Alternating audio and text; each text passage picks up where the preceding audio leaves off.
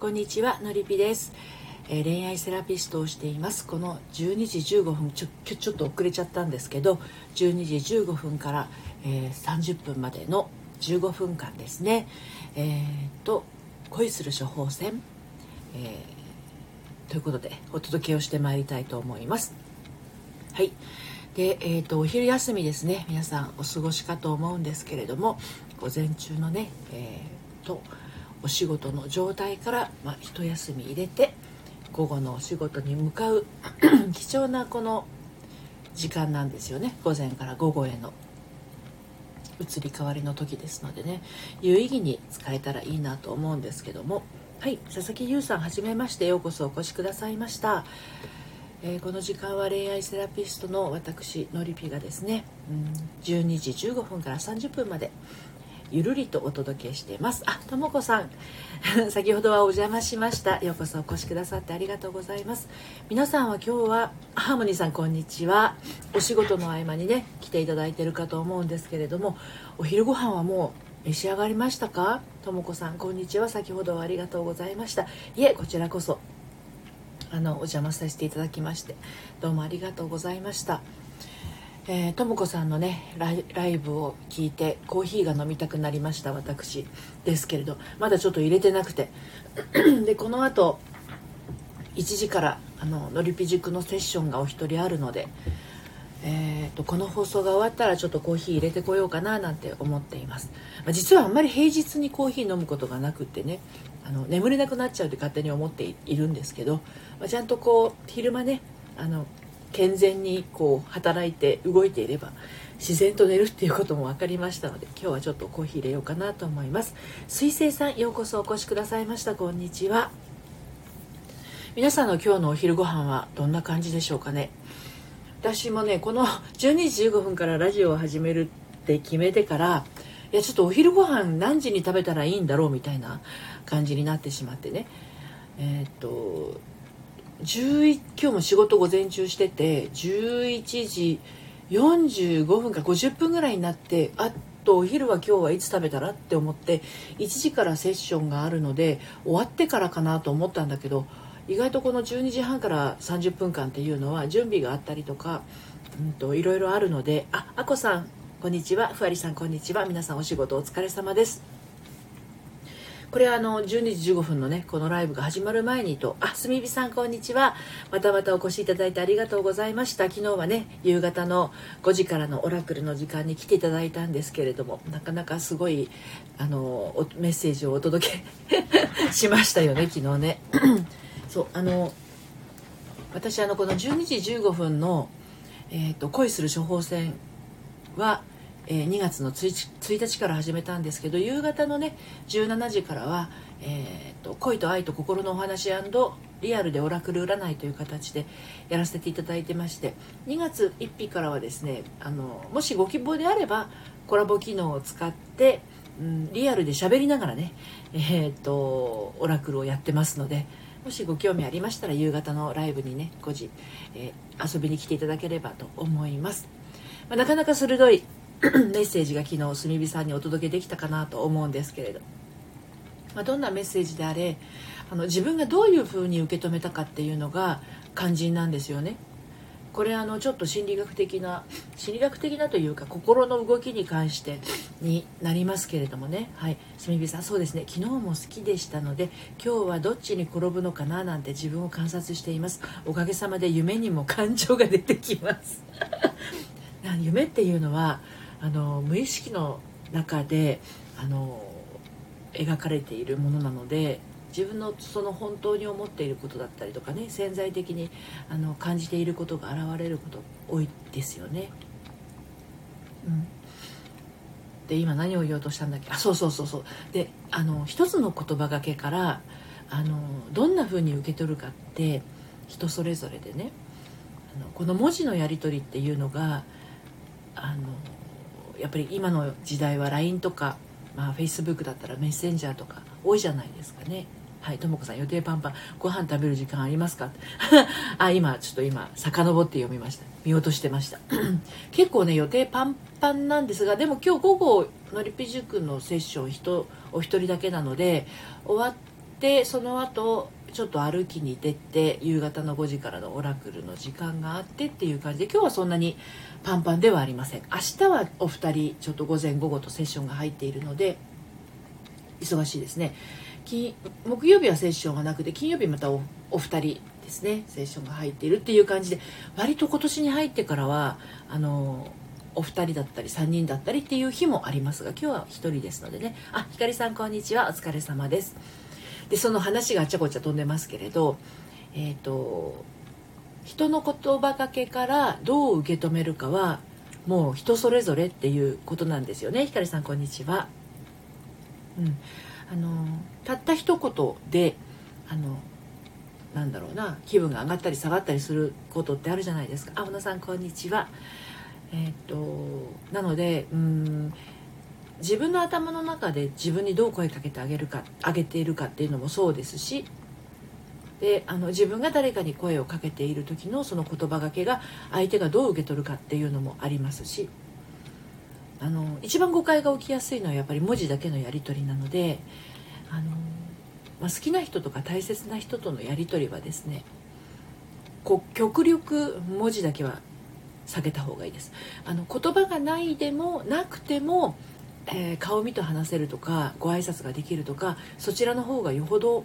あの思いというのは伝わりやすいかなと思います。あの文字っていうのは誰が打っても文字なので、まあ、昔のようなお手紙手書きのお手紙だったらまたえっ、ー、と何て言うのかなその人の雰囲気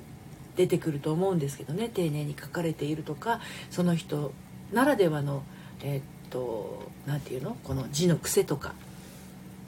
私のなんだろうな高校生の頃ってもちろんそんな携帯とかありませんでしたので皆さんはどうかな？あの授業中に手紙が回ってきたりとかしませんでしたか？学生の頃。でなんかこうお友達との交換日記だったりとかお手紙のやり取りがねあんなに毎日喋ってるのにさらにお手紙を書くっていう女友達のやり取り。でまああの彼がいる時であればその彼からのお手紙みたいなものが日常的にその友達の字っていうのを目で見て知っていたのでありました手紙交換。ね。だからその手紙の字を私の中ではちゃんとその人の字がどんな字かっていうのがもう入っているのでうんとその人の感情だとかそういったものがその文字から載って一人一人違う形であの印象として残ってるわけですよねでもメールとかね LINE とかって誰が打っても同じ文字ですよねだから自分が怒ってるつもりじゃなくて書いていても相手からすると怒ってるのかなっていう印象になってしまったりとか絵文字がないとなんか寂しい感じがしちゃったりとか逆に絵文字があるとチャラい感じがして嫌だとかっていうそんな風に印象が全然あの一人一人違うんですよね。なのであどうしてもその人と人との中で誤解が生まれやすいなっていう人ですとかあとはなんかこう勘ぐってしまいがちな人ですよね。心配性な人。光さん文字だけでは気を使いますよね。そうなんですよ。だから恋愛初期の方とか片思いの人がいるとかそういう人はねできるだけ顔を見て話す。もしまあこんなコロナの時期ですけれどあの顔を見て話すとか直接話すもしくは電話ですねそういうふうにそのうん目だけではなくて五感が喜ぶような接触の仕方をした方がいいかなっていうふうに思いますね。うん、で結局あの恋愛にしても結婚にしても、えーと、この四角い画面の中で完結するものではないので、ね、今私は iPad で iPad に向かって話をしてますが皆さんも多分スマホとかそういったあの端末で画面を見て文字を入力してたりすると思うんですけどその四角い枠から離れて四角い枠から飛び出したところで実際の恋愛とか結婚っていうのはまあ他の人間関係のお付き合いもねうん育まれていくと思うのでやっぱその四角の中だけで完結するような形だとうん自分のなんだろうな思い込みもどんどん強化されていっちゃうかもしれないし相手とのコミュニケーションっていうものもあまり取りにくくなっちゃうかなっていうのがありますね。ハーモニーさんテレワークだし本当人と話したい。そうですよね、うん、だからねこういう世の中だからこそこの最近流行ってるクラブハウスっていうのはねすごくいいかもしれないですね。一人と猫めっちゃしんどい。猫ちゃんに話しかけるっていうのはどう？あ話しかけるっていうのはどう？っていうか私フェイスブックに書いたんですけど話が全然もうガラッと変わりますけど私今日ですね、まあ、知ってる人は知ってるかもしれない。ツイッターにもつぶやいたから。あのねあのルームを立ち上げてみたんですよ。あの見た人は見たかもしれないんだけどなんだっけ？あのね ちょっと待ってね。あのねちょっと自分で見るわ。えっ、ー、とね今日はね あの自分にトライアルを課したんですよ。寝起きは低血圧入ったらアキナちゃんで今日の予定を静かに語るクラハ初心者ルーム。っていうのを6時半からやったんですね30分間。で昨日部屋を予約してまあツイッターですとかあとはフェイスブックとかで流してどれだけの人が来てくれるのかなって。いつもなんか企画する時はそうなんですよ。誰も来なかったらどうしようみたいな感じでやるんですけどやったらですね、まあ、フェイスブックのお友達が、えー、っと2人と朝バタついてて部屋見かけたんですが入れなかった。ねそうですよね。朝6時半って忙しいですもんね。であの2人来てくれてそしてもう1人あの初めましての方が入ってくれて「あのフェイスブックとかやってるんですか?」みたいな感じで言われたので「あのやってますよ」って言ってその方ともつながったりしてめっちゃほっこりしてやってたんですけど6時から6時半から始めてですよ1人で待ってるわけですよ。アキナちゃんできる自信ありませんそうですよね、まあ、光さんもそうかもしれないんだけどあの入ってくれた私のフェイスブック友達もアキナちゃんが喋ってる様子が分かりませんっていう方いらっしゃってであの アキナちゃんってもうね55歳か6歳ぐらいなんですよね。ともこさんクラブハウスまだルーム立ち上げできてません。危機専門焦焦りますよね。本当そうだと思いますよ。で私そのね自分で結構ハードル高いことやっちゃったなと思うのが入ったら全員アキナちゃんとか自分で言っといてこれ自分でアキナちゃんができなかったらシャレになんないなと思って。でもこの間友達がやってたドラえもんルームよりはできるだろうと。ドラえもんルームでは完全に喉喉を潰すぐらいの勢いで僕ドラえもんとかやってたのでアキナちゃんだったら「こんばんは」中森明菜ですって感じで低い感じでテンション低めな感じで朝ね淡々と今日やることを話すっていうんだったら誰でもできるかなと思ったんだけどあの意外と明菜ちゃんってどんなか分かんないっていう話だったんですよ。でねいざね笑ってる。立ち上げたもののですねなんかこうなんか間違えてハモリちゃんもハモリさん面白い。ほうほう明菜ちゃんってそんな感じでそうなんですよ。あの友近さんのモノマネで明菜ちゃん見たことありませんかこんばんは中森明菜ですって感じなんですよ。聞こえました？今。でそうそう。話がさらに飛びますが34年前もう5年ぐらい前かな。明菜ちゃんが「紅白歌合戦」に出たのって知ってます？おもろい「紅白歌合戦」出たんですよ。ニューヨークかなんかから中継で。うん。ハーモニーさんあの入ったらみんな猫とか誰でもできていいかも。ねにゃーとか言わないとか全員ピカチュウの部屋とか全員アナゴさんの部屋とかいろいろあるんですよ。でその明菜ちゃんが「紅白」に出た時にツイッターでえっと、誰かがですね友近の真似があながち嘘ではないことが分かったって書いてたんですよ。そのぐらい明菜ちゃんは歌うとものすごく声張るんですけどデザイアとか今歌いませんけどねとお箱なんですけど歌いませんけど声めちゃめちゃ張るんですけど喋ってる時は「そうなんです」って感じでもう消え入りそうなほんとちっちゃい声なんですよ。だからそのテンションでドラえもんの後の反動でしょうね。あの小さい声セッションが午後に1つあって午前中はデスクワークをやろうとしてるんですけど。みたいな感じでやったら面白いかなと思って立ち上げたんですよ。でねそのまああの私の友達が来て来れる来れたら行くよって感じの方が何人かいらしたんですけどもうね始まって5分10分誰も来ないわけですよ。でねあのなんか間違えて入ってきちゃった人入ってきちゃったっぽい人があのやっぱり入っては出て入っては出てなんですけどそれは何でかっていうと私が明菜ちゃん風の声で「おはようございます。よかったら一緒に話しませんか?」っていうお誘いをしたもんだからめっちゃ怖くないですかこれ。みんな秒で出てくんですよ。入ったかと思ったらなんかこのなんかいつものスタンド FM の、怖いでしょ、ハモニさん。このスタンド FM のやたら陽気そうなのっていう字の書いているアイコンの人が、おはようございます。一緒に話しませんか？怖くない？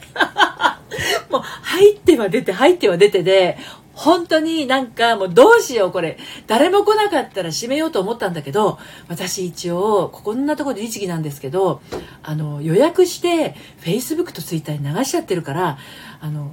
7時までって書いちゃったからね。7時まではとりあえずこれやんなくちゃと思ったら友達がね6時45分ぐらいに来てくれたの。これでよかったと思ってもうほんと涙が出るくらい嬉しくって。でもアキナアキナちゃんの予定なのに入ってきた2人がアキナちゃんわかんないって言われちゃって、アキナちゃんどうしたらいいの？って言われて、全然アキナちゃんじゃない感じで喋ってましたけどね。はい。ハコさん、やばい。食べてるもの、箸が切れそうな。笑ってる。ひかりさんは良かったです。本当ですよ。愛ですよ。友達の愛。で本当は私は、おはようございます。今日は皆さん、どんなことされるんですか？私は、午前はですね。って感じだったんですけどね希望としてはね。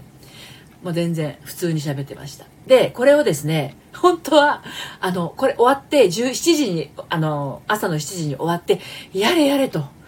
今日今日仕事全部終わった気になっちゃって。はあ疲れたつって前に1回入ったことがあるルームが立ち上がってたのであのそれはね今日どんなことやりますかってガチなこう、まあ、ゆるっとしたルームなんですけど入ったら6人ぐらいの人がいらっしゃって「おはようございますお久しぶりです」ってご挨拶をしてそれは普通の声でね「アキナじゃなくて。で、なんかこう、あ、今日どんな感じですかって言われたから、いや、今日は勇気を出して朝6時半にルーム立ち上げたんですよ。入ったら全員中森明菜テンション低めってあの、朝は、あ、しかも、あのー、なんだっけな、あれ、なんだっけ、寝起きは低気圧。な寝起きは低血圧。アキナルームなんですけど、この寝起きは低血圧っていうのは、出会いはスローモーションにかけてるんですけどね、これ誰も気づいてくれなかったんですけど、っていうのを挙げて、7時までやったらもうなんか、あの誰も来てくれなくてもうね閉めようかと思ってめっちゃこうあの焦りましたってでも友達が来てくれてよかったなって思って思いましたっていう話をしたら そこの中にいた全然知らない人が「えそれって明日もやるんですか？僕行きたい」って男の人「僕行きたいです」って言われてフォローされちゃって「え中森明菜需要あるの?」とか思って。でも予約をすると自分がプレッシャーかかるんで明日は予約をせずに Facebook にも Twitter にも告知をせずに6時半に開けて誰も来なかったらさっと閉じるっていうもうあくまでも来ない前提なんですけどあの やろうかなと思ってますのでチョムランさんようこそお越しくださいました。はいこんにちは。国語講師さん、えー、そんな感じですのでねもし ハモニーさんもし起きれたら朝の秋名声で登場してください。おはようございます。おう。なんだっけハモニーさんのお名前が分かる。ハモニーです。みたいな感じで。来る人はみんな秋名でお願いしますテンション低めでね朝なんであのやっぱりねテンション高めの結構こう朝活部屋みたいのも多いんですけど私はねあの無理は自分に貸したくなくと言いつつこんな無理を貸してみたんですけどやったらやっただけのその何かしらが見えてきたりもするのでそして来てくれた人もなんだかんだこう楽しんでくれたみたいだしで、その後別なお部屋で報告をしたら、え、ちょっとそんなのやってるんですか？行ってみたい。明日来ないかもしれないですけどね。うん。あの、僕行きたいですって言ってくれる人もいたし、まあ、ちょっとこれは やってみるのもあのいいかなって。6時半から7時までやってほんであの明日は疲弊せずにやって来た人とお話をして今日も楽しみましょうねって感じで終わって仕事に入る。っていう感じで。そう。朝活部屋とかねそういう風になっちゃうとめっちゃしんどいしんどそうです。本当ってね。結構ありますよね朝ね。イエイゴーゴーみたいな感じの。私絶対無理なんでそういうの。そう。いいじゃん、別にゆるっと今日やることはもう決まってんだし、もう淡々とやっていくしかないじゃん、みたいなところがある。ので、こんなになんか音声配信的なものを、まあまあスタンド FM 昼やるわ、夕方やるわ、普通の配信はしてるわに、朝6時半から、あのー、なんだ、クラブハウスなんかやっちゃったら、私はどんだけ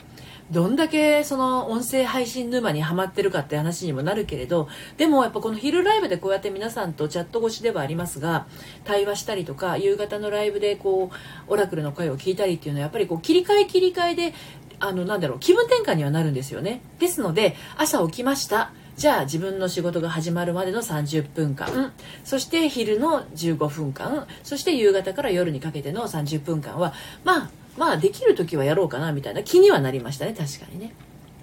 はい。ともこさん皆さんいつ仕事してるんだろうって。本当ですよね。あの入ったままミュートにしてアプリ立ち上げたまま放置してる人もいるいらっしゃるとは思いますけどね。うん、私もね気に入ってるあの、方がいらっしゃって外国人の方でマイアミの方の DJ の方なんですけど音楽流していて曲の合間に英語で喋ってるって言ってあの入ってる人全員外国人の方で結構黒人の方ばっかりのところに私のこの脳天気なアイコンがノリピッて入ってる状態であのワードプレスとかねあのなんだ、えー、ブログを書いてる時とかあのなんだろうこう日本語が流れちゃうとそっちに耳飛ば取られちゃうので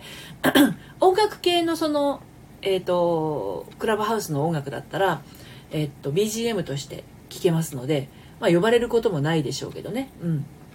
はい。え、ー、と、ハムニーさん、ミュート部屋って何してんですかね？フォローし合ってるだけだ。そうみたいですよ。ただね、今日朝入った、その、あの、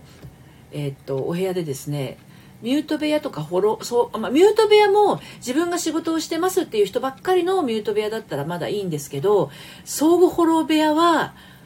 確かにそれは BGM で良いですね。で、ともこさん、そういうのだったら全然いいと思うんですよ。相互フォロー部屋は、なんかその、クラブハウスを作った、あの、創始者の方が悲しんでいて、そのことを。ですので、相互フォロー部屋に入っている人も含め、作った人も含め、なんかこう、赤番みたいな形で対応するかもしれない的なことを言ってたというのを今日朝のその私の自分の空き鍋屋の後に行ったお部屋の人がですねそんな情報を教えてくれたのでなので相互フォロー部屋を主催するだけではなくって入っているだけでもあんまり自分にはいいことは起こらないようなんですよね。だから自分の興味のない人をフォローしたりとか自分の興味のない人にフォローされてもあんまりこうねあの自自分にも相手にもそんなにメリットはないのかなっていうのもあるので、まあ、ちょっとフォローに関してはうーんやりすぎてもどうなのかなっていうのはあるかなと思います。そうですね。ハモニさん対話ツールですもんね。そう。でこれスタンド FM も本当そうであの本当に聞きたい人の放送をフォローするとかあのね私に興味がある人がフォローしてくれるっていうんだったらあれだけれども単純にその自分のなんだろうステータス満足のためにたくさんフォローしてフォローバックがあって満足っていうのとまたちょっと違うんじゃないかなって思うんですよね。うん、ですので、まあ、そういう意味で、うん、あのちょっとフォローフォロワーとかっていうのはね考えた方がいいのかなって思いますね。はい。最近相互フォローって書いてある部屋減ったけど静かにする部屋。そうですよね。そうかもしれない。うん。だから皆さんまだ手探りなんでしょうね。はい。ということで、今日はあっという間にね、えっ、ー、と、12時40分になってしまいました。あの、たくさんの方来てくださってすごく嬉しいです。ありがとうございました。明日も、あの、また12時15分からね、やりますので、あの、お時間ありましたらお付き合いください。夕方今日また5時からオラクルの時間始まります。ハートありがとうございます。ともこさんお手手ありがとうございます。ハーモニーさんもお手手ありがとうございます。あの、午後のお仕事もですね、まあ、ちょっと一旦リセットして、えー、まあ、スムーズにお仕事が進んでいるイメージを持ちながら楽しんで、えー、お仕事にね、取り掛かってください。私もこれからあと20分後ですね、えー、のりびちくセッションがありますので、クライアントさんのお悩みに向き合ってまいります。はい。それでは、あの皆さん、また明日、夕方お目にかかれる方、夕方。はい。じゃあ、夕方までにお仕事一生懸命楽しみましょう。はい、すみびさんお手ってありがとうございます。ハーモニーさんありがとうございました。リセットできました。よかったです。私もリセットできました。午後も頑張っていきましょう。はい、さようなら。